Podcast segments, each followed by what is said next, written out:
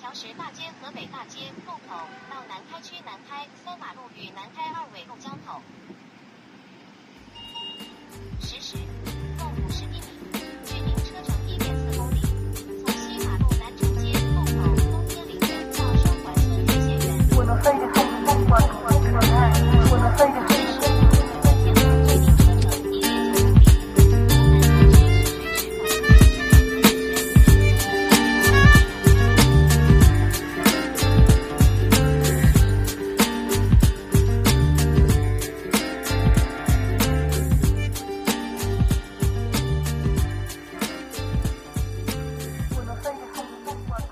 欢迎收听第五十六期大狗叨叨。这期啊还是我和 Sam 两个人，我们两个没有节操的男青年，你先不用介绍我，其实我觉得大伙儿听了他们都知道。是吧？我们今天和大家聊一部电影，这部电影呢比较小众啊，但是也很没节操。呃，还好吧。嗯，真正没节操的，全不能拿那个龙标，国家那个广电总局都不会批了。所以只要是能有那个商业许可的，一般还是比较有节操的。哎，但是这说不是这个不是被禁了吗？是吗？没有吧？好像是被禁的话，我是怎么看到的？ 好像可能我可是在可能可能是不允许供应。你真正说不允许供应的，应该像那个像那个什么什么什么园，或者是那个那那种片子才是真正被禁的片子。什么这个什么什么原因？别问我操，哪那么多话了？该问的问，不该问的别问我。 我真不知 道，我真不知道。录完节目之后，我我告诉你，但是别找我要偏远啊，我我也没有。你肯定 有，没有，我真没有，我真没有，我看过，但是我真没有，不信我不信你肯定看，你肯定没删。没有，我我没留那个，我没没没有，真没有。行，咱言归正传，咱啊，言归正传，那个聊一部这个比较小众的片子，这个片子应该拍了挺长时间了，零九年是吧？对，零九年。呃，这个是由这个黄渤主演的一部片子，叫做《斗牛》。导导导演好像是管虎是吧？对，这个片子是那个 Sam 向我安利的这个片子。管虎管虎的作品好像比较有意思。是吧？嗯，他好像以前是不是也拍过什么电视剧似的？呃，不太清楚，我对这个导演是不是那个黑洞？我记得好像是不是？黑豆是他拍的。好，好像是。呃，咱可以谷拿，咱可以拿豆瓣查一下。你还想 Google 上，Google 没有哎 Google 用不了。感谢党，感谢国家，用不了 Google 啊。那个我记得好像那个黑洞是管虎拍的，是吗？对他怎么说呢？好像管虎拍的东西是不是我感觉比较的血淋淋的那种感觉，比较真实。最近上映的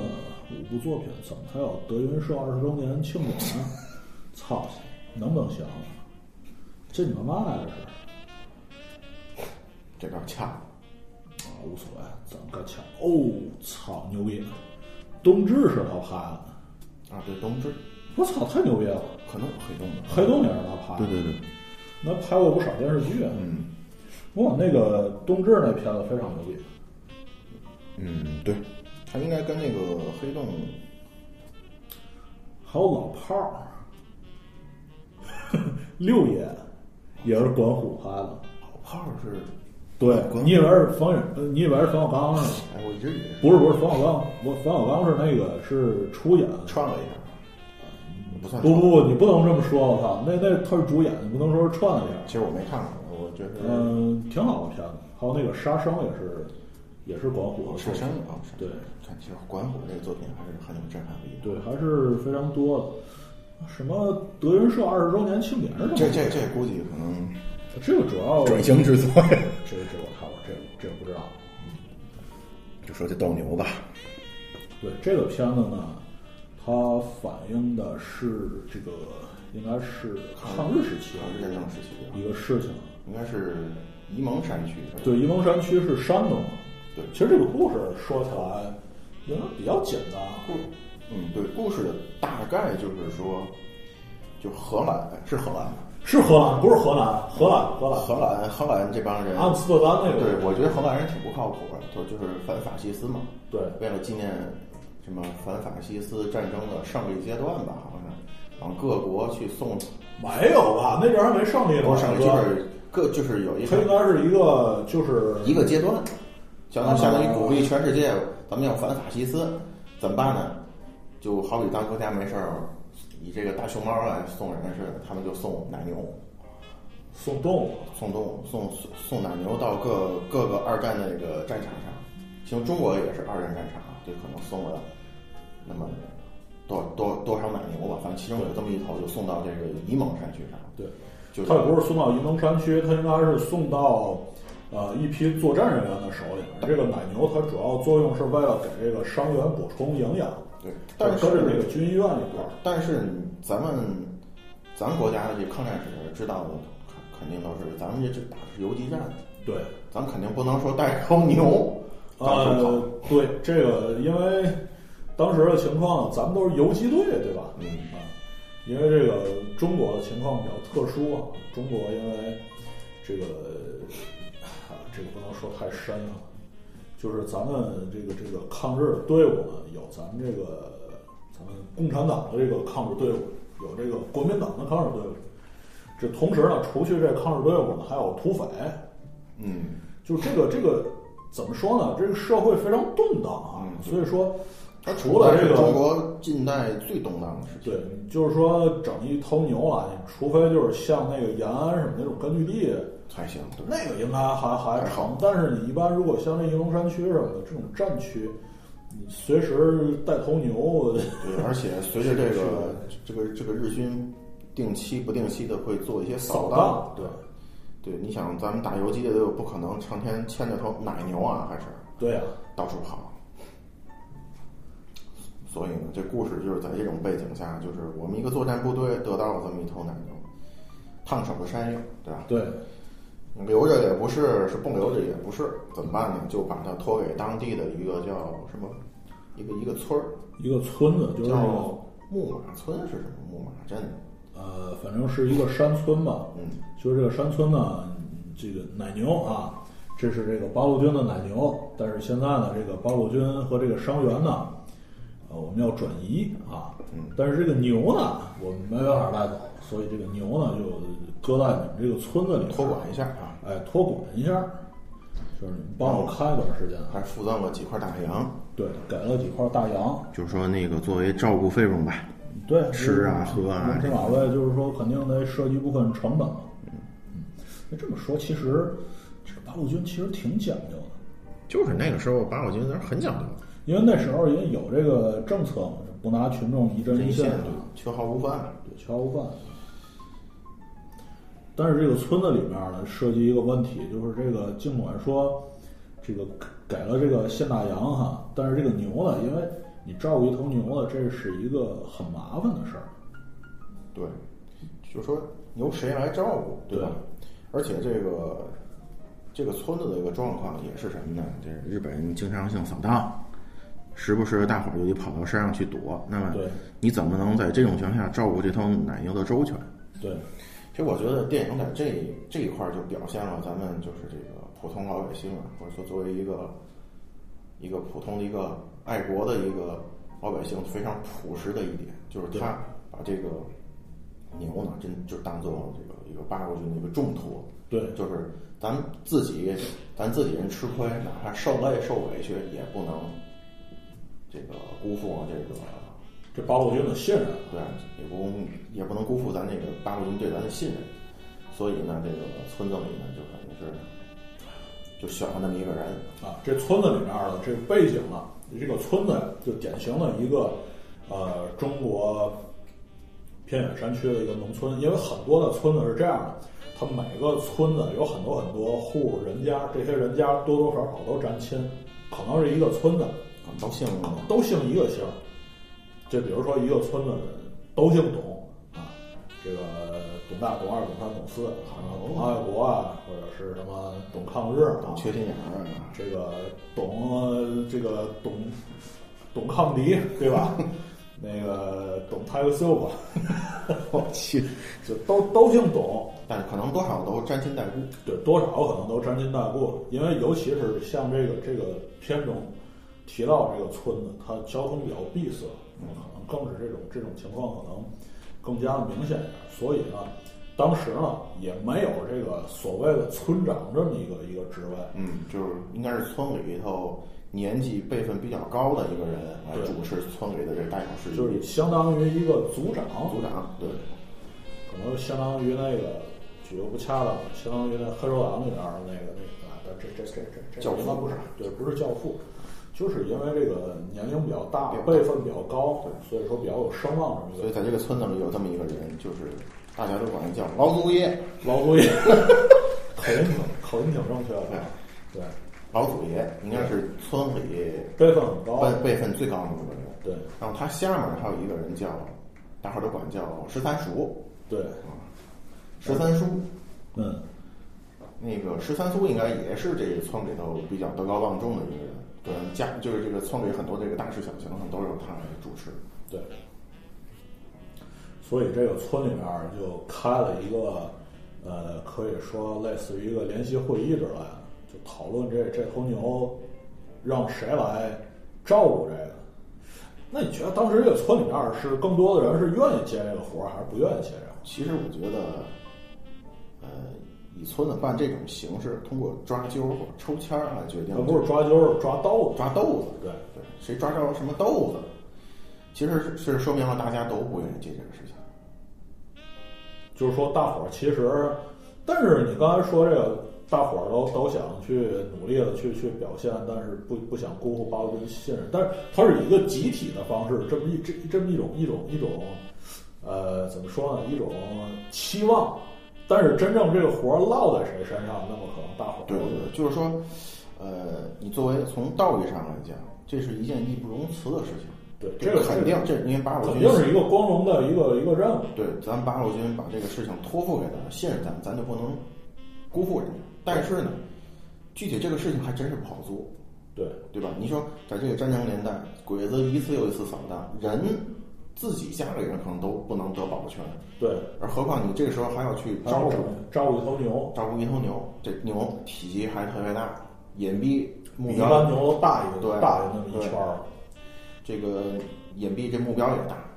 弄不好呢就是人死牛亡。而且给这头牛啊，肯定得喂，你得喂东西。对啊但是呢，你这个你给现羊，当然这这是没问题。但是你在那个地方，我觉得你有这现羊，可能好多这个粮食你也买不着。对，你看这你个拿什么去喂啊？对，你看这片子里这个老百姓啊，表现出非常的朴实啊，就是喂牛喂的是什么呢？是村里拨的粮食，就专门去喂这个牛。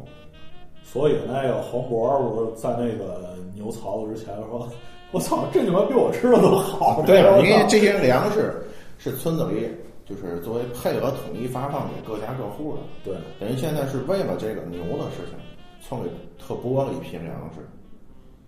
来专门喂这个牛，就说这老百姓还是非常朴实的。非常朴实。嗯，对。对，其实但是每个人从新闻上来说，还是不愿意接这个事情。对，因为这个事情确实太烫太烫手。而且还容易担责任。你万一有什么闪失的话，我操，这这这个其实说大可大，说小可小，对这其实挺挺严重的，有可能。对，所以后来呢，就搞了这么一个形式呢，是什么呢？就是抓豆子。对，就是一个关子里边儿数这个村子里边儿有多少个男的，然后数出来多少颗豆子，然后有绿豆有黄豆，然后谁那个应该是红豆吧，红豆红豆对红豆和绿豆，嗯谁要是那个抓着那红豆，谁就谁就那个管这事儿。结果呢，就是咱们这个倒霉的主人公黄渤黄渤，其实不是他抓，其实是那闫妮儿抓的。对，这哎这个这说就说多了，这这黄渤这个在片里叫牛二，对，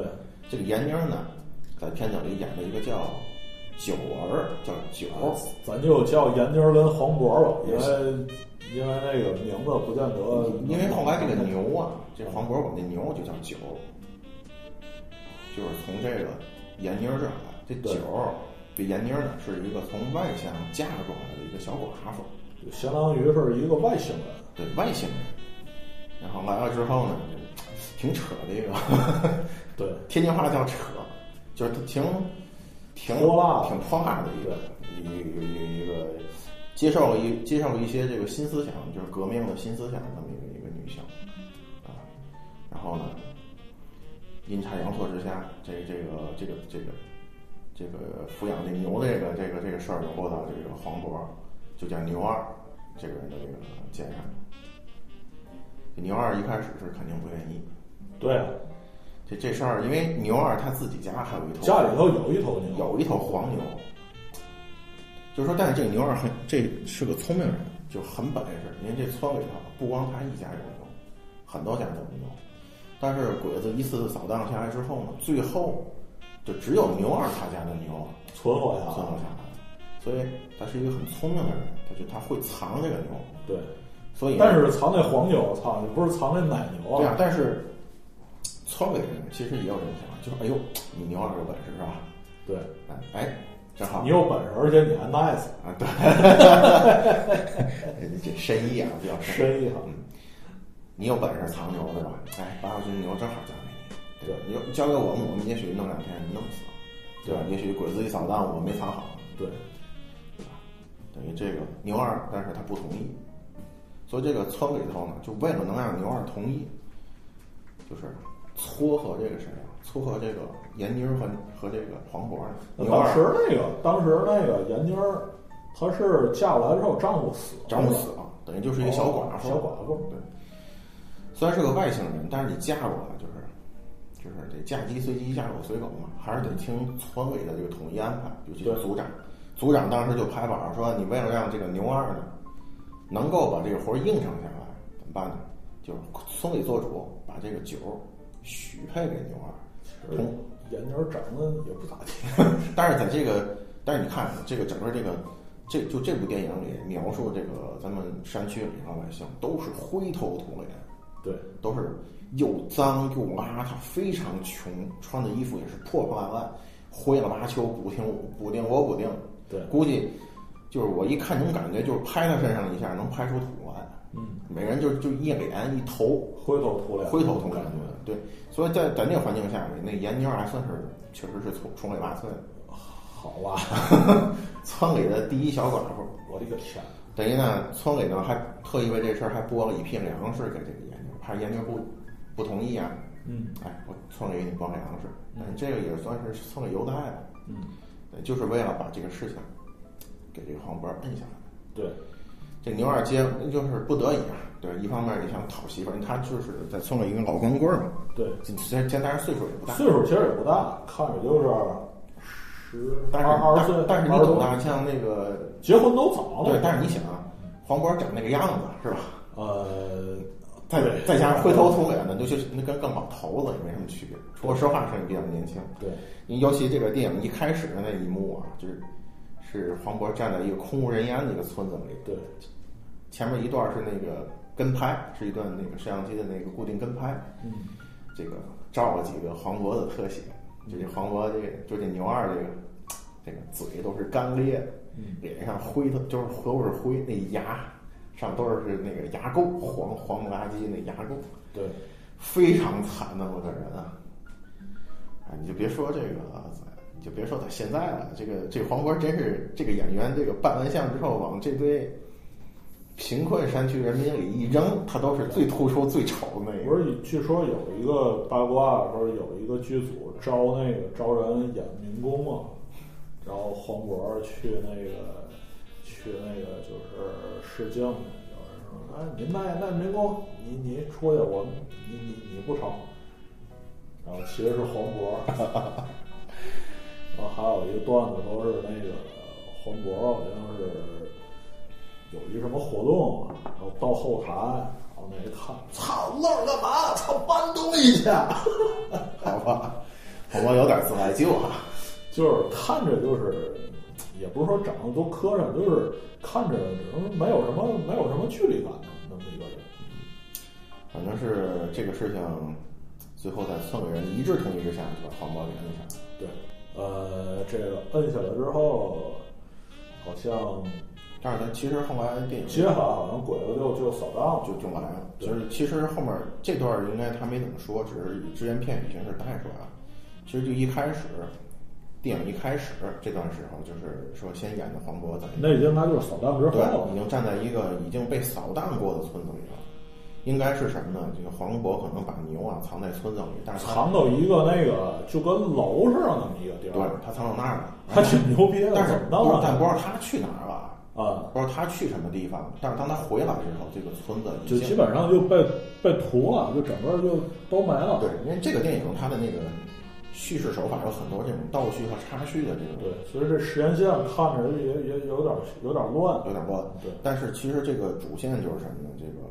是从什么时候开始？从黄渤在村子被扫荡之后回到村里，发现一个都没有，对吧？但是他一开始在村里喊老祖爷、老祖爷、人儿呢、人儿呢，这喊了半天，这个也没有看到一个人。最后在这个村后面，一声巨响，然后空一声，那牛啊操露出对来，，但是后来在村子后面发现了一个就是。一个就跟万人坑有似人的，看换葬岗，等于是那个鬼子来扫荡是把村里人都杀直了，接都杀掉了。都扔在那个村后面那个坑里，所以就开始了这个这个黄渤就是牛二和这头这个头牛的这这头个对这头奶牛这个逃亡商量，对，最开始好像还是在那个村子里面村子找了那么一个地儿，然后那么眯着。对但是他惦记就是说，就先跟这地儿先眯一段时间。对但是因为当时这个社会比较动荡嘛，所以这个在他眯着的过程中也遇到很多事儿。第一件事儿就来了一批那个灾民，哎不是这个是后来这是后来对一开始先来的呢是另外一支鬼子的部队，就明显这支部队不同于前面那支部，前面那支部队是来扫荡的。啊，因为这个村子叫木马村还是什么村，是一个坚定的堡垒村，就是绝对是抗日的，接近那个咱们八路军，但是呢，这个跟鬼子对对着干，对，所以像这样的村子，这鬼子政策就是屠村，所以这次鬼子来呢，就是屠这个村子。而后来就是屠完村之后，这一大批鬼子就撤了嘛。这时候黄渤啊嗯就牛二回到村，看到这个村人都被杀了。嗯，这个时候呢，另外一支鬼子部队应该是一支小部队，他也是带着伤兵啊，对应该这也是和那个前面走的那批八路性质是一样的。对，这应该是一支受伤打的残了的一支日军的一个对部队，应该是伤兵部队。对主要是伤员。然后呢，把这村子里呢就暂暂住一晚，嗯，然后转天呢就大部分人就离开了，只留那么几个，只留三个伤兵对，在这个村子里头。但是为了保护这三个伤兵的周全，这几个人呢，等于是在这个村子里头那个这个好像是祠堂吧，在这村子的祠这个祠堂附近呢，就埋有很多的地雷和炸药。对，作为这是一种防御手段吧，就固守这个祠堂，来等待他们大部队回来接他们。其中这这三个这三个伤兵呢，这里头有这么两个人值得一说，其中有一个挺年轻的一个小日本兵，这是一你个说学说那会养牛的那个，对，这是一个学生兵，就是个学生。估计从这段看，应该这个应该属于抗日战争后边儿比较靠后的时期了，因为那个时候日本已经没有什么成年男子开始从学生里去抓这些个壮丁去参军，很多学生是被迫抓到这个中国战场上主。要啊当时可能很多这些怎么说啊，日本，当然我我我不知道真实的历史是什么样，但是我觉得在那个日军当中，也有一批人呐、当然是不是被迫了我不知道，但是有一批人可能也是被忽悠来的，就可能觉得啊，你这个为国尽力多么光荣，怎么五十大啊？但是很多人来中国战场一看，直接就懵逼了，就直接我操，这对，当然，咱这个这个日本侵略这件历史，咱们不能否认啊，这这非常可恨的。咱咱这个是中国人，咱都应该记一辈子。对但是呢，就是咱也应该承认有一批日本人他是他是反战的，对有一个反战老兵他。呃事后就是回忆嘛，就是说，其实他他就认为这个是相当于是当时日本政府给他们洗给民众洗的洗脑啊，洗脑，对。因为他说他在他是个老兵嘛，他在出发去中国战场之前呢，他的母亲就对他说：“儿子，你一定要到中国去，多杀中国人。”他说那时候管中国叫支那，为啥呢？支那好像就是一种蔑称，就像咱们管日本叫倭寇一样。我靠，对，当所以那个新浪叫 C 纳，那就是支那的英文，没有吧？那个是好像是不是吧？Cina 应该是从那个希腊语翻译过来的。罗泰尔，反正这有这么一说，呃那那个那是话外有人题，会这么觉得。那是话外题。嗯就说当时这个母亲跟跟他说的是什么？跟这老兵说什么？一定要到到一定要到支那去，多杀支那人嗯，为国争争光。就一个母亲送自己自己的儿子去战场，已经很不可思议了。对，而且他说的是一定要儿子去多杀中国人，去为国争光，就说明当时一个普通的这个家庭妇女这么一个民众个体啊，应该跟政治八竿子打不着关系这么一个人，都被忽悠成这样，都被洗脑成洗脑到这种程度，你可见当时日本在战争嗯之这前，整个的这个理论氛围，对，它可能就是就是一个主战的这么一个一个氛围。但是你不能否认有很多人他是不愿意打仗的，你像这些学生就。肯定是这样。对他还在上学。你看，其实像这个电影里演的这个学生兵，就是他想要好好的读书，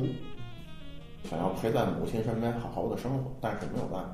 因为国家征兵了对，就给征来了，所以他是一个比较单纯的一个学生兵，显得比较笨拙，因为在家可能就是一个放牛娃，对，就除了放牛，可能别的都不会。对，到这儿呢，就是被另外一个比他年长、比他这个资格老的一个老兵带着。但这老兵也是这三个商人之其中的一个。这个人就是一个典型的军国主义分子。嗯，这个人他有这个电影对他有一描述，每天早上起来他会跪在这个，会脱光了上衣，嗯，跪在这个院子里头，祠堂的院子里头，拿出一本《天皇语录》。 啊操，在那念，什么军人，什么应该以服从作为什么最高荣誉，要什么要效忠天皇，等等等等。我操，真的有这玩意儿语录啊！谁知道呢？反正是这个人一看就是一个典型的狂热的军国主义分嗯子，所以这是很明显的一个反差。所以这个人他当时呢，等于是他在这个就留守的这个这这这几个日这个日军里头，应该是一个顽固分子，嗯，警觉性也非常高。对，因为当时呢，这个他这个日军进军进这个村子之后呢，就已经发现了这头奶牛。当时黄渤是不得不跑，黄渤黄渤肯定是跑了，然后这个日本人呢把这奶牛就圈起来，正好他们有伤员嘛，福利嘛，这不就对是对对对吧？然后就一方面守着奶牛，一方面呢就是守着这个伤兵，等待对他的部队来接他。对，然后这个黄渤就想办法去这个把这个奶牛啊救出来。电影给他弄出来，对，这给弄出来了。就是怎么弄出来的呢？应该是黄渤想进这个祠堂，但是后来窜出来两个八，就是相当于是游击队的战士。对，这两个游击队战士认为有机可乘，因为这屋子里啊就这么几个伤兵，但是这几这两个人就从祠堂的正门想进去，但是好像中了埋伏，对。就被那个地雷给你炸说死了。当时好像就想过去，就想那个猫一下，就是探一下，最后发现他那个那个日军在那个好像碉堡上，好像有有有有一支歪把子机枪，对，俩人琢磨，想把那弄过我来。操，咱把这弄回去，我操，这他妈直接就提耳棒子了这个。但是没成，哎但是最后这个事儿没成，被炸死了。呃这个不太本身不太靠谱。对，然后黄渤看到这一幕呢，就通，他也知道硬闯是不行的，他呢就通过这个相当于一些小隧道啊、小暗道啊，就偷偷的就他给摸进这个祠堂。对，一开始呢，他找了一支猎枪，想拿着猎枪直接把这几个日本人崩死。对，但是呢，他在瞄准的时候，突然发现那什么呢？突然发现这个祠堂里的那个院子里有个旗杆儿，啊对很高的旗杆儿上挂着两个东西。对，他拿那个猎枪上那个望远镜啊，就那准那个准镜啊，一看，把他吓得当时呢，就他是在树上准备去狙这几个，啊，但是一看呢，吓得他从树上直接就直接摔掉了就摔下来了。这俩挂的上是两个什么呢？是两个人头，嗯，就是村就里是头那个最有威望的那个老祖爷和十然后和十三叔的，那头，当时这个这黄渤是非常的这个气愤，就打算用那什么弄死小小日本人，打算拿那弓。对，结果呢，想射箭没射成。 因为他这这这其实这还是有一定技术含量的。对，这个弓呢，想射的时候，这个弓呢，弓弦儿从这个攻上来，就拖下来，崩下来崩下来了。啊，那这个时候呢，就被这个日本人给发现了，就被这个军国主义分子给发现了，把他给抓了起来。一般小日本抓到中国人之后呢，都会处决、砍头啊什么的，对，就会砍头。砍刀或者枪毙对。我觉得最最喜欢的就是拿刺刀，我直接，这这太惨了。对，然后呢，一开始呢，他是这个，他那个这个老兵呢比较狂热，他就教他这个，他就认为他这手底下这个学生兵不像样子，不是帝国武士应有的样子，所以他就教这个小学生兵用刺刀对去刺死黄渤。对，结果呢，这个学生兵被逼无奈，确实刺了黄渤一刀，但是好像没捅到要害，但是确实捅在身上。但是的确是捅上了。对，当时我们认为可能黄渤就要快挂了，这个看这样子。但是后来黄渤一直生命力很顽强，小强这没就是死。那个主角光环嘛。对，然后呢，这个黄渤就捂着个肚子就跪在那儿了。嗯，这个时候呢，这个徐向兵因为吓得不行，他第一次杀人呢，嗯吓得不行了，就已经不能再动手。这个时候，这个军国主义分子就站起来，拿着他这个家传的武士刀，想嗯处决这个黄渤。嗯，这其实这个电影呢，导演说是一部战争喜剧片，它有一些喜剧的元素在里头，但是并不多。对，其中其中这块儿有一个小细节就是什么呢？这个他要砍这个黄渤嘛，他要斩首嘛。嗯，一般人比如说你洗干净脖子，挡着砍脑袋吧，对就要把这脖子给擦干净。对，这个这个日本兵呢，就吐一口唾沫在手上啊，去擦这个黄渤的脖子，就擦完之后太脏了太脏了。 哇，他就很无奈看了一眼这手，这然后这 然后在在裤子上抹了一下，大概就干净了吧。嗯，然后去去砍，这要砍就是这个准备砍的时候，黄渤呢，这个他也他一玩命的挣脱了这个，他是挣脱，他第一次是挣脱了这个捆绑，嗯，然后呢，捆的也不太结实。对，就跑出来了。后来他被这个小学生兵给刺了一刀，但是第二次捂着肚子跪下的时候，这个时候就真的没有跑。嗯这个日本兵啊，准备去砍他。这个时候，那谁冒出来了？咱们那个地方武装游击队冒出来了。对，然后把这几个日本兵给杀了。但是从这从这个这这个战斗的细节上来看，好像咱们游击队也损失非常多，对，死了很多人，应该至少严重的损失，至少至少得三四倍于敌人那个数量。对，但是后来呢，就是在这个乱这个这个流弹乱枪之中啊，这个黄渤呢就晕了，就晕倒在那儿。那个当这个八路军战士这个准备去走的时候，发现黄渤以为他死了，就就给他盖了一一个一个一个什么衣服，披了件衣服在尸体上，对，不让他暴露了，就嗯就撤走了。但是后来黄渤就醒了，醒了，然后呢，发现自己还活着，竟然还活着，虽然身上有伤，但是还活着。找到那个奶牛，奶牛，他现在管那奶牛叫九也就他那个那个闫妮儿叫在剧里面叫九，九，他管那个九，因为这个奶牛表现出很多这个脾气跟这个九一样，非常的非常硬。非常的，但是我觉得这个剧里边那个奶牛那演技，那演技也非常好也。非常好，这确实很难得啊，这拍的这个。啊，再后来这个这个黄渤就跟这个九儿过上了幸福的生活，每天九儿产奶，对，然后然后那个接好多好多碗，然都后碗热了，热热着吃然后热着喝，一边就着杂粮一边喝着牛奶，哎挺健挺健康。嗨了，这天跟咱俩吃东西差不多，牛奶泡麦片儿，对对对。嗯，这个时候就是后来你说那个来一群难民，来一来一群这个这个饿殍似的这个饥民，这帮饥民听口音，啊，因为应该是从河南那边来的。呃，这个好像政治不大正确，反正我我不是那个歧视河南人，因为就是因为河南离那个山东距离距离不是很远，所以应该是，呃，应该嗯但是呃，但是对对，你先说。因为就是在这个当时好像拍过一部电影叫《一九一九四二》，嗯因为那个时期跟这个片子应该差不多。当时那个河南也是有有很严重的饥荒嘛，那么很多这个饥民为了就是为了生存，就四处去去去流落，可能有这么一一小撮儿呢流落到这个这个本片中涉及的这个这个这个村子。嗯，对。那这个这这群金门挺挺挺挺特殊的，就是这群金门基本都不说话，对，很沉默，很沉默，一句话都不说。但其中只有一个一两个人，其中有一个一个人是会一些草头方，是个郎中，对所以片子里就郎管中对，片子里就管叫郎中。对，这个人相当于这这群人的头儿一样，对领着这群人到处去去讨饭。嗯这个郎中，就是可能是这群人里唯一会说，就是唯一说话的几个人之一，对吧？对，就这郎中带着这批人南明来，哈，那只有奶牛有奶啊，这批对啊，这批今年就开始在这儿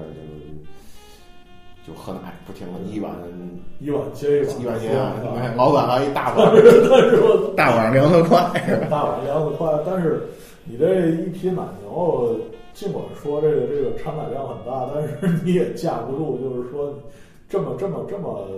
这么折腾这么多人的折腾。所以很快，应该这个很快就这个奶牛这乳腺就发炎了，对产不出奶了，产不出奶来了，也病了，又没精神儿，趴在地上。所以这时候黄渤说：“我求求你，你们走吧，你们这别祸害我的牛，我能做的都做这了。我我已经支撑了你们这么长时间了，对吧？您你们也霍霍我我这儿这么长时间了，说你们差不多，你们挪个地儿，对吧？你们家去吧，有家去吧，或者你们找找那个比我抬头高的。然后后啊来这个在这郎中的劝劝说之下，这个纪民是走了，但是这个郎中和另外三个人就留下来了。因为这个奶牛产不了奶了，但是这个我可以给它弄次吃肉可。以吃肉，对，所以这帮人还是心挺黑，也不能说心黑，我觉得你怎么说呢？这个衣食足得之礼，就是之所以咱们觉得，哎，你怎么这么残忍，或者说你怎么怎么怎么怎么能这样？我觉得可能还是咱们没有逼到那个份儿上。因为咱国家也经历过很多次饥荒，你甚至饥荒还有那人吃人的，我觉得真正说你饿到那个地步，我觉得生存你已经已经掩盖了他那些那些那个他性格中的那些善良，或者说那些那些其他的那或或许有吧，反正我觉得这几个人不大地道。对，结果他们等于是就把那牛抓起来了，想想杀，但是没杀成。对这个九儿就这个牛啊，脾气非常的倔，就是杀的过程中呢就跑，跑到那个祠堂里去了。嗯，哎，他竟然安全的跑到祠堂，因为祠堂那儿附近还还有地雷呢还有地雷呢。那这个黄渤呢也跑过去了，和九这个团聚了，就说哎呀太好了，就说那种，哦对对对，那个地雷一直他就没挂弦儿，应该是，应该是没挂弦儿。是黄渤后来和这个九儿团聚之后呢，他把他嘴把弦他挂把了，弦儿挂上还有这本事呢，啊，他他他他有这手艺呢，他就因为他一直观察这几个日本人怎么去怎么去？装这个装这个怎么去拆卸这些个我一直觉得这个技术含量挺高的，黄渤是很这个牛二是个很聪明的人，这个地方所以他牛这么长时间没被鬼子找着。对，所以他呢就把这个祠堂作为自己一个避难所，就那意思来就是去躲避这几个想吃牛的人。对，但是后来他在和这个九儿这个正正说话呢，跟亲人似的，正说话就听外头咚咚两声这个地雷响，就是郎中这四个人里头有两个人已经被炸死了。就想闯进来。对，然后除郎中以外，另外那人就就怒了，就说啊，我只想吃你的牛，你就害死我兄弟。然后那黄渤一直就在楼上喊着，你就你赶紧走吧，你别再那什么你，别再折腾了。别再惦记我的牛了。对，其实这点儿，其实我觉得挺人性，就是挺人性化的一点，就是你看，这是一个对方是是与你以死相拼的人，在前一秒还是以死相拼的人，嗯，后一秒就已经被炸死了。就是你作为这个，咱们正常下应该觉得这事儿比较高兴，因为毕竟你是我对立面儿嘛，对，啊你现在被制住了，我应该开心。但实际上，这时候黄渤一点儿都不开心。黄渤表现出来，就这牛二表现出来，就是非常的痛心，嗯，就说：“你们快走，不要再进来了！我不想你们再有什么伤亡，但是我是没办法，我必须保保我这头牛。对，啊因为他也得生存。”啊对，但是这这人没听，拿着刀就闯进来，结果无一例外就被炸死了，就只剩下王忠了。这黄渤就尽他最后努力去劝郎东，你快走，就你不要再过来了。嗯，这个郎东当时也被吓傻了，这大活人在他面前就被炸成碎片了。对啊，这这个这这个房东就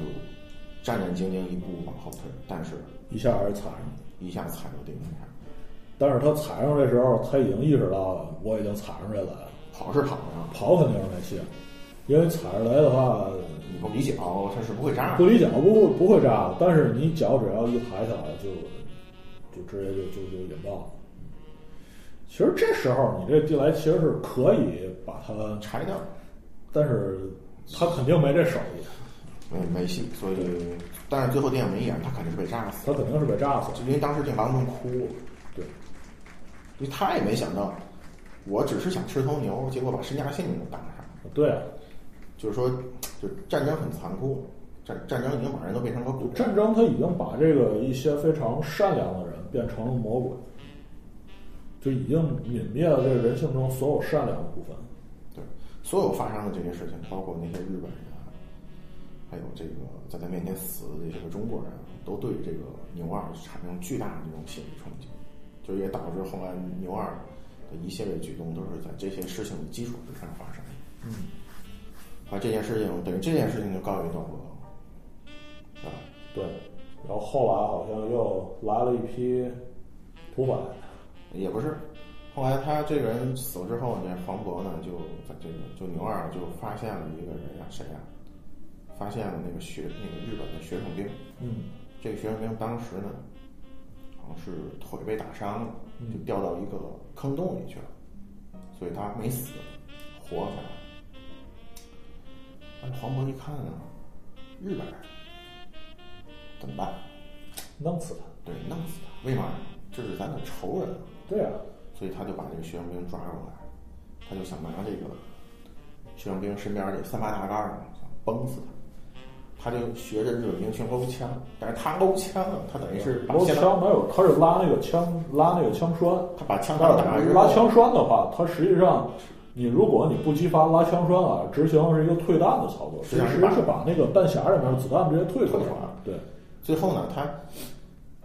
打了半天也没打出来，就是最后开了一枪，是把等于已经入嗯膛的子弹打出去了，这是唯一一发子弹打出去了，也没打在这个这个这个日本兵的身上。所以他一看这怎么办呢？就拿了口那个刀扎刀，就是嗯农村扎那个铡草的，扎草的那个扎刀，他从那个那个那个底座上卸下来，袖子上擦了擦。嗯，就在那儿那个要砍这个日本人。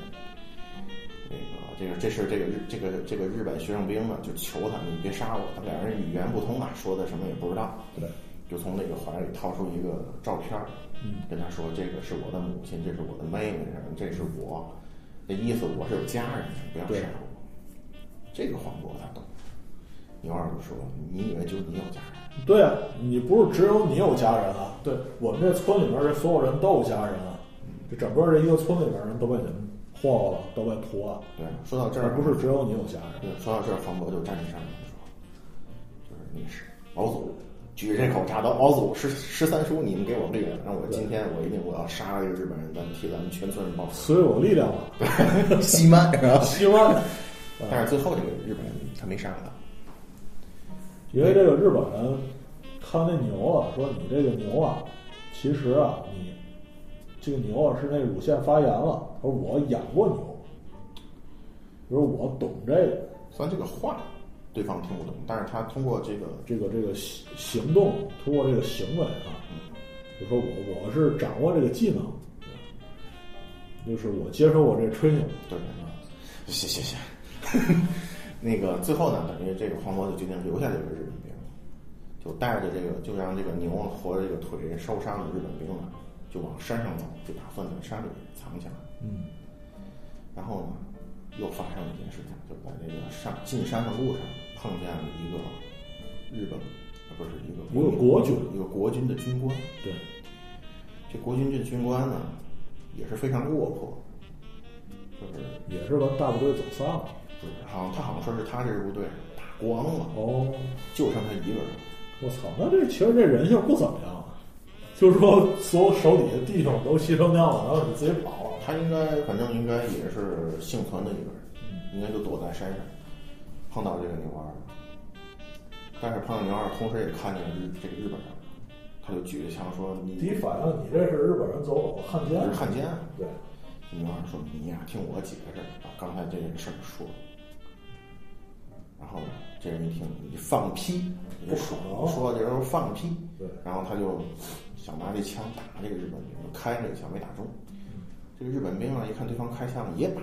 三八大盖儿拿下来，俩人就互相对着。这时候牛二他就想把这俩人都安抚住，谁也别谁也别开枪，谁也别开枪，谁也别再，谁也别死啊！对因为牛二是个很善良的人，在他面前死的人太多了，他已经不愿意再看死亡，对，谁也别再死了。但最后也没拦住，就这两个人就是互相开枪把对方打死了。这牛二当时只能做一件事，就是用他最大的力气把牛把九儿扳倒，对，别让这个牛受伤。就不让这牛在手上。等于到这个时候，等他等他等这个牛二清醒过来之后，这两个人已经都死了，两人都中弹身亡。这个对牛二打击是非常大，这牛二觉得这个真是生无可恋。啊现在如果不是说我要去照顾八路军的牛，我要去实现我村里的这个承诺，这恐怕太没什么意思了。活着对，所以他呢就懵懵懂懂带着这个九儿呢就下山了。但这时候就遇到了土匪，土匪把这头牛抓起来，把它扔井里了，把把牛二扔井里了，把这个土匪给就是把那个九儿给抓起来，好像要配种，对，他是想，这是种什么心态？不知道，也许人家土匪下小牛，有可能土匪也不想打家劫舍，可能想搞点什么副业什么之类的。这个就还不太理解，这个不太理解，也没说清楚，这电影也啊没交代清也楚，没说清楚。这个时候，这或个者单纯就是想看牛怎么配啊， 这更不凡有三 了，趣味。恶趣味。但是这个最后这个这个牛二就急了，从井里爬出来，我从哪儿弄了一颗那个大炸弹，就没他这炸弹可能是一个哑弹，啊，然后一直就在那个村口那块儿，还半埋在土里头。他他给弄然后那儿还竖了一牌子，好像是什么“闲人勿近”之类的什么什么什么嗯危险对。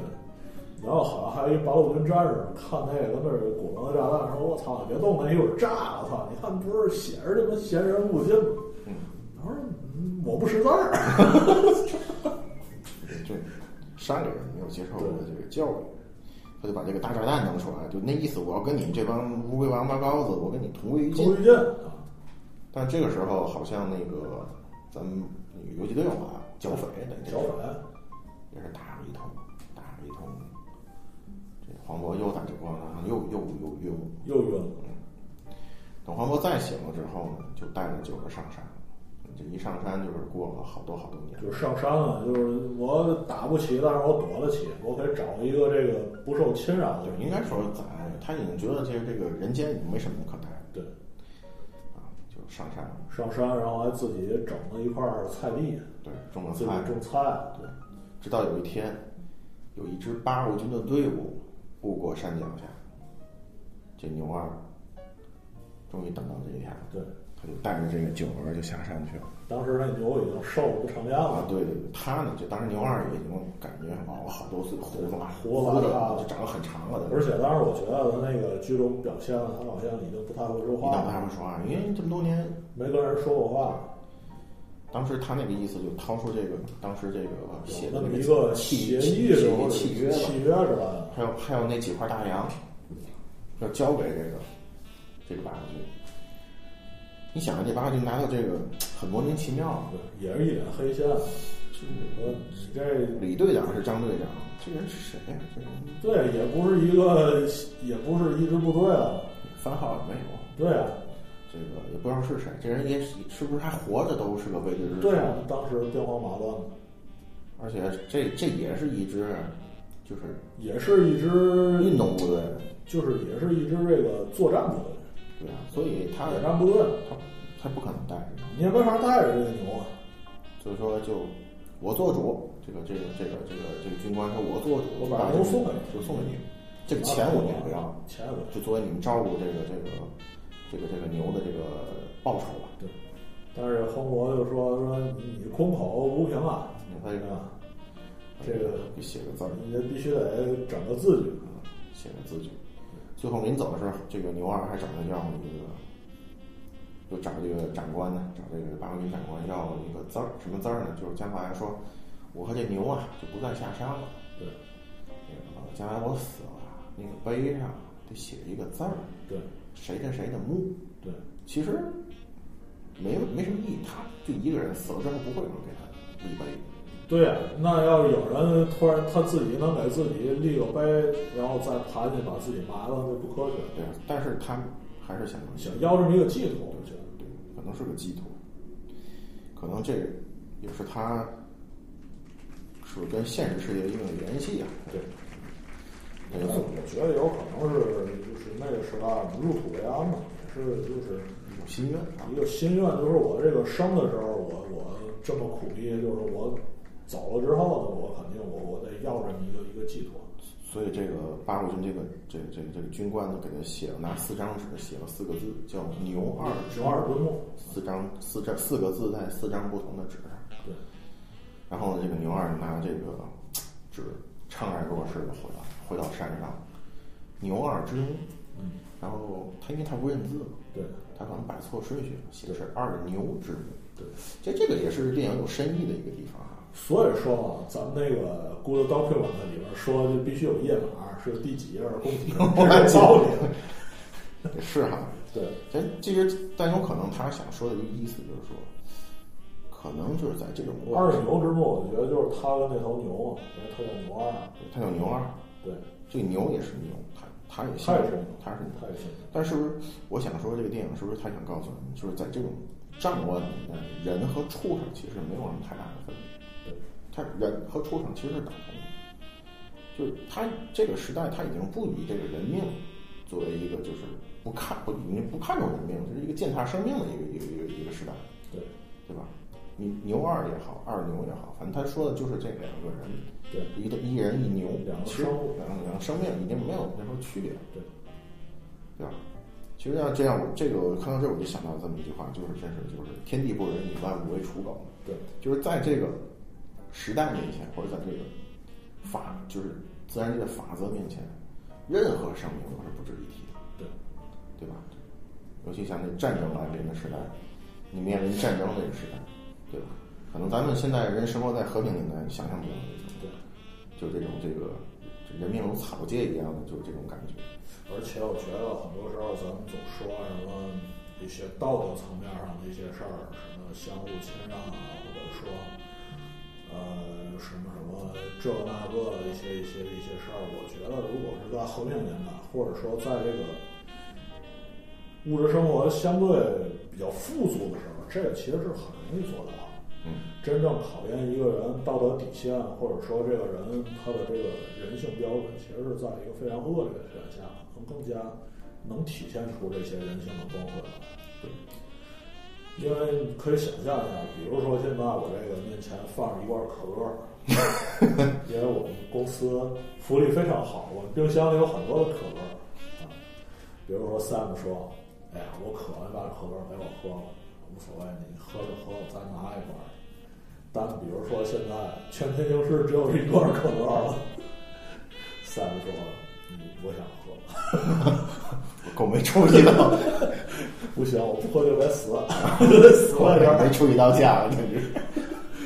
然后可能就说：“行，你们把小蓝卡给我，我死去吧。” 这个例子可能不大恰当，但是你你可以想象一下，真的说咱们处身在一个动动乱的年代，或者说一个战争的年代，那么可能你这个一日三餐，你的生活没办法保障，那么你又怎么去要求所有的人都能够维持一个很高的道德标准？那么在这种情况下，可能每个人他的生存这是第一位，就是无论说我是去去偷，或者是去抢，或者是怎么样，但是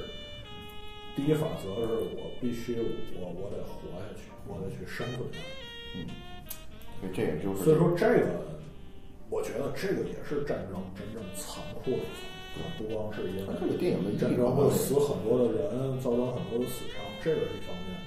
另外，这个战争也会也会去就是暴露出人性中最丑恶的一面，他去泯灭一切这个，就是一些一些人的这个道德标准，泯灭一切人性呢，这个可能是比那些死伤更加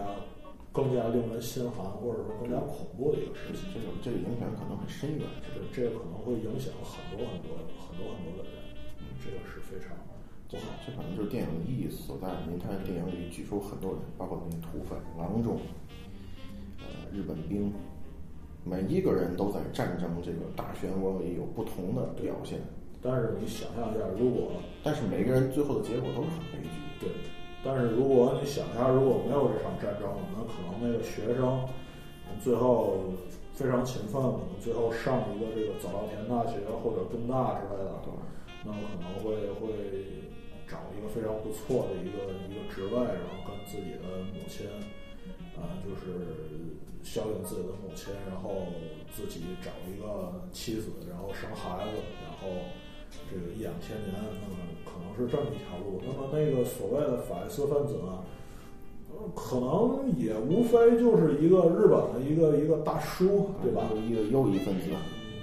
当然可能都不会是右翼分子，我觉得真没有这种战争的话，可能就是一个类似于日本的一个六爷，嗯，就是一个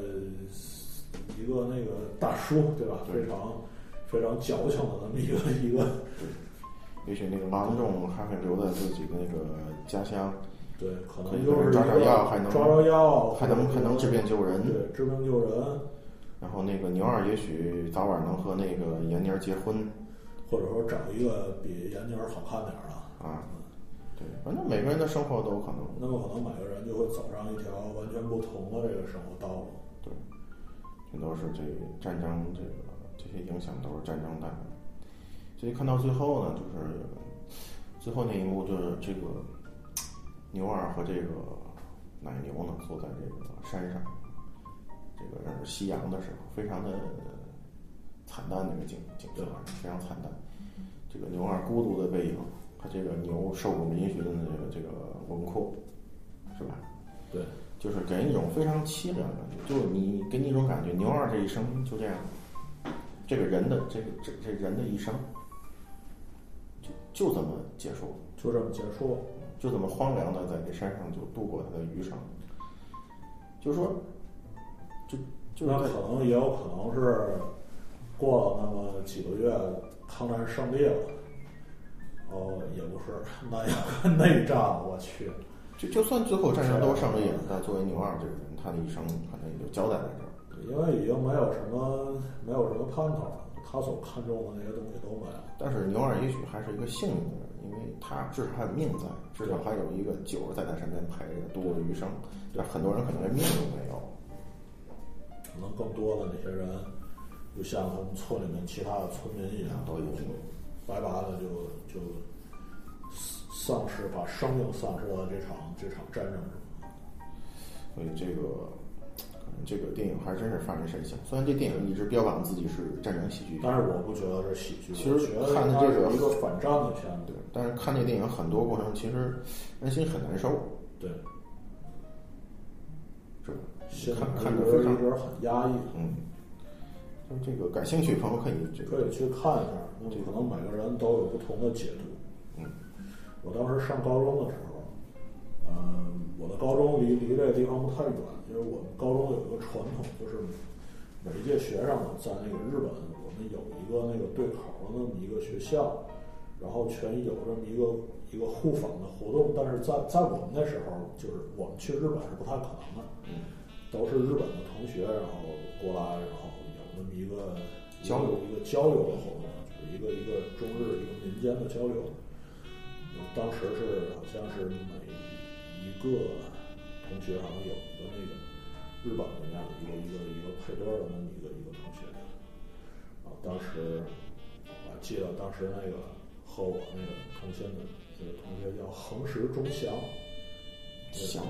钟祥就是赵忠祥，那个两个字是一样的嘛。翔，对，横石钟祥。嗯，当时我就问过他，我说你对这个二战是怎么看的？这个问题很尖锐对，这个问题非常尖锐。我说这个对那个战争你是你是怎么看的？然后问了一下，然后发现，呃，他他所接受的那些那些那些教育，就是说他别人告诉他的那些历史，实际上和我们学到的历史是不一样的。嗯，就是说，嗯，就像这个硬币的两个面儿一样，啊就他们可能是从那方面去描述，那么咱们和咱们受到的那个教育是是完全不同的。嗯但是他最后也说，他说其实我我最大的心这个心愿就是以后不要再发生这种事情，就无论说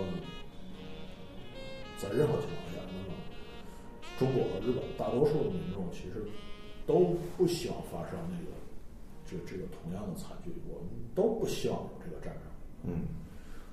呃，当然，这个对这个战争可能中国和日本有不同的解读，嗯有可能日本这个解读，大多数就有相当一部分是是不准确的，粉饰这个对，是反噬。但是呢，我觉得这个就是咱们中国人啊，日本人啊，咱们应该有一个共识，就是这场战争是一场错误的战争，嗯是不应该发生的。就因为这场战争啊，咱们中国和日本都受到了相当大的损失，无论说是从经济方面，还是说从这个死伤方面，就是这场战争是中国和日本是所有这些那个涉及到的国家所不愿意看到的。当然，不光是中国、日本，因为这场战争涉及到的国家非常的多，嗯，像那个菲律宾啊，或者像那个东南亚的很多国东南亚家，很多的国家，欧洲的很多国家，就是咱们那个所有的人啊，咱都应该，呃，就是有一个共同的目标，就是咱们怎么努力，咱们能让这个事情不再重演啊。嗯这是咱们共同的目标。而且我相信，在那日本啊，当然也有右翼啊，对每年可能有去示威一下啊，我们要 怎么怎么样。但是这个右翼啊，在这个日本不是主流，对绝对是支流这个是一个一个支流啊。就咱们看待这个日本这个国家啊，咱们应该看到这个这个主流是什么，嗯对吧？就是说右翼呢，不是那个日本政治的全部啊，就是那小撮儿人呢，也我觉得也不能代表所有的这个，虽然这个日本人，虽然这个日本的官方很多时候表现出亲右的这种态度，比如说参拜靖国神社呀、但是我相信那不是他全体民众的呃一个一个一个，但是这个靖国神社其实它是分两部分的。靖国神社，因为它，呃，根据我了解的信息啊，它在日本就类似于像天津的大悲院之类的。那么它其实呢，嗯我怎么感觉就是像针对那那个个针针对对那他个们那个人民英雄纪念碑啊，嗯，不太一样，因为靖国神社是分成两部分，有一个外殿，有一个本殿。那么这个外殿呢，就类似于咱们这个大悲院啊，或者是一些一些什么什么地方。那么可能作为这个大众或者说这个民众一个祭祀的场所，因为日本人有这个祭祀的这个这个传统啊。但是本殿呢，这个供奉呢是以包括一些日本的一些战犯啊。如果说你去这个本殿去去祭祀的话呢，那么这个可能是会会有一个倾向性的一个问题啊。有一个这是一个很那么很敏感可能就可的以一个政治话题，我就是觉得说作可以为日本的官方，应该很谨慎的这件事，应该因为是谨慎才对。嗯，即使啊，咱们说即使退万步讲，那么你可能不是本心是不是那么想的，但是你这种做法呢，第一呢，可能会在这个至少说在这个像中国啊，或者说韩国，在这些呃遭受这个遭受这个日本侵略的国家呢，可能会留下一个非常不好的一个印象啊。嗯那么可能会有一些不好的一些一些一些舆论导向啊。嗯那这个是不太不太合适。所以，所以日本这个官方啊，但但他不做不不多做评论，他一直啊，他是没有完全和自己这个军国主义这个小尾巴脱离开，对，一直没割掉这个尾巴。我觉得这可能也是和那个不同的这个这个这个呃政府有关系，因为日本我觉得似乎一直在在这个不同的舆论导向上不停的摇摆，因为也有一些非常非常那个就是比较倾向于这个和平的一些一些领导人，那么也有一些呢就是比较倾向于右翼的领导人，但是这个无论说这个日本的政府是怎么样，但是我我相信大多数日本人民呢，他还是还是希望和平的，就是说他还是一个比较，至少说对中国是一个相对比较友善的态度的人。所以，所以大家去日本旅游时都会看到那个大横幅，呃欢迎这个到日本来旅游啊对。这个欢迎大狗王老刀来日。 呃，甚至说那个，好像在去年国庆节的时候，嗯在这个日本很多像秋叶原上摆出那个欢庆国庆的这个啊，对对对。欢度国庆的这个横幅啊，甭我问觉他得是对，甭问他是出于经济利益还是怎么样，其实我还是觉得，如果这个咱们这个两国的这个民间能够抛开政治这个因素，那么在民间要多一些交流和友好的话，这个是一个好的事情，对对不对？，嗯，因为说无论说那个日本的政府或者是这日本的右翼，觉得是我个人觉得啊，这个不代表我们这个啊，都我我这么认为就可以认为是咱们那个，咱咱们俩如果这么认为，就可以认为是咱们节目是什咱么们咱们大狗王叨叨这个，对，这个这个 就咱们两个人了，就是我们认为呢，就是日本政府和日本右翼呢，不能代表这个全部的日本国民。我我们倾向于认为，大多数日本国民是渴望和平，或者说是对中国相对来说比较友善，包括你如你想啊，你正常人想，谁没事愿意打仗？对啊，你谁谁会愿意说说说去打仗，或者说你去你去经受一下这个六十多年前发生的那些那些事情？我觉得，我觉得大多数人可能都都不会愿意再经历一遍那些事情。你可以想象，你看，比如现在咱们世界上也有一些战乱的国家，你比如像像这个伊拉克、阿富汗这些，到现在为止的国家处在动荡之中，对这人民的生活，咱们都是可以通过流新亡闻了，对，通过新闻可以看到，对吧？对，也许每天都有炸弹袭击，每天都有平民死亡，这样朝不保夕的日子，谁是谁都不愿意过。所以说那个中国当然也有很多很多愤青，然后去叫嚣我们要，比如说我们要那个打到日本去，我们要比如说搞一次那个什么东京大屠杀，或者说我们要我们要怎么怎么样。但是那我样的话我我是不那样的太，我个人是不太赞成这种说法。你嗯这样的话，咱们和他们痛恨的那些人有什么区别？对这个我我是个人是不太不太去赞同这种说法。我觉得，当然，每次咱们中国有一些政治方面的一些一些问题，像当年这个，呃，美国轰炸咱们大使馆啊，嗯包括那个最近比较热的这个韩国的这个这个萨德事萨件德问题是吧？咱们中国都要去，中国可能一般对这种事情，民众来说啊，一般比较普遍的做法是我们要去抵制啊，声明一下。对，我们要去抵制啊，我们抵制这个这个韩国的东西啊，我们去抵制啊。但是我我的这个个人的观点是我们我们要当然说我们可以抵制韩货啊，但是我们更要抵制蠢货啊。这个蠢货可能比韩货更加的更加的可怕啊。这个前一阵儿这个这个这个微博上爆出一个视频，我不知道在在一个什么地方啊，有一个有一个女生吧，呃到一个洛天玛特，然后去捏方便面啊，去偷吃这个店里面的食品啊， 然后去这个搞一些事情，然后这个呃转了一圈儿，然后出来之后，然后竖一个中指啊，然后对这洛天玛特 logo 竖一个中指啊，就标榜一下，你看我多牛逼，我多爱国，但是我我个人我并不是很赞同这种这种行为啊，因为你做的这个事情，我觉得是没有太大的意义，这这些事情。包括那个，我觉得可能很多这个中国的这个，尤其是男青年啊，可能都有一个反日的时期，嗯可能多多少少多少长短都会有年轻的时候都会年轻的时候有一些反日的一些事情啊，日本啊，小日本儿， 这个日本日本人都是坏的啊，日本所有的东西都都不好，那么很多这个这些那个阴谋论嘛，嗯，当时说这个这个小龙虾是这个日本二战时期搞的这个基因武器，那么他是为了用这个去还有这种说法呢？啊，但是如果如果四十年代日本如果就能掌握基因技术的话，这个二战究竟谁赢，这个还不好说。这个这个这个事情是没有的啊。啊，货，我们不应该买日本的东西或者怎么怎么样。但是这个这个事情，我觉得第一是其实你说没有太大的意义啊，因为你说现在很难去界定一个东西是不是是不是属于一个日本的产品。你比如说你买一辆车，我买辆那个，比如说买辆那个呃德国车，对吧？一辆 Four V，嗯那个叫叫什么？大大众是吧？叫大众的、啊，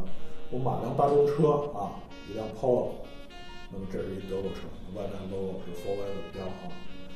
那么它是辆德国车，但是它里面很多的那些电器元件是产自日本的，那么你说它是辆德国车还是辆日本车？啊嗯那比如说我买辆斯巴鲁，外面 logo 是一个日本车 logo 啊，典型的日本车，但是有很多技术是源自德国，那么它是属于日本车还是德国车？就是现在很多的这些那个全球经济一体化，所以你做这些事情，你要考虑一下这些事情是是不是是不是真的有意义呢？所以说，嗯这话题可能很敏感啊。啊，算了，别说了，差不多了。我觉得反正一家之言吧，大家参那这考吧是。我自己的观点啊。嗯、那这期节目呢，就先录这么多啊。嗯、那么这个这周六呢，那个我要去这这个这个天津的这个幺三 club 参加一个一个演唱会啊。那个中国这个法语联盟啊，这个有一个法语活动节，在这个活动中啊，邀请到了这个来自四个国家四支法语的乐队啊，然后在天津做一个一个活动啊，这个周六会参加这个活动，那么在这个呃节目最后呢放一首这个呃这个 QQC 的歌啊，但是按法语字母肯定不是这么读的，我不会法语，这个叫 QQC 呃 Orchestra 啊，这个歌曲中我们结束今天的节目啊，谢谢大家。谢谢大家。感谢收听本期节目，我们是一家有内容无节操的网络播客，欢迎通过荔枝 FM、考拉 FM、网易云音乐或苹果 Podcast 搜索“大狗汪叨叨”订阅收听我们的节目，也欢迎关注我们的微信公众号，请在微信中搜索“大狗汪叨叨”，我们将不定期推送节目相关内容。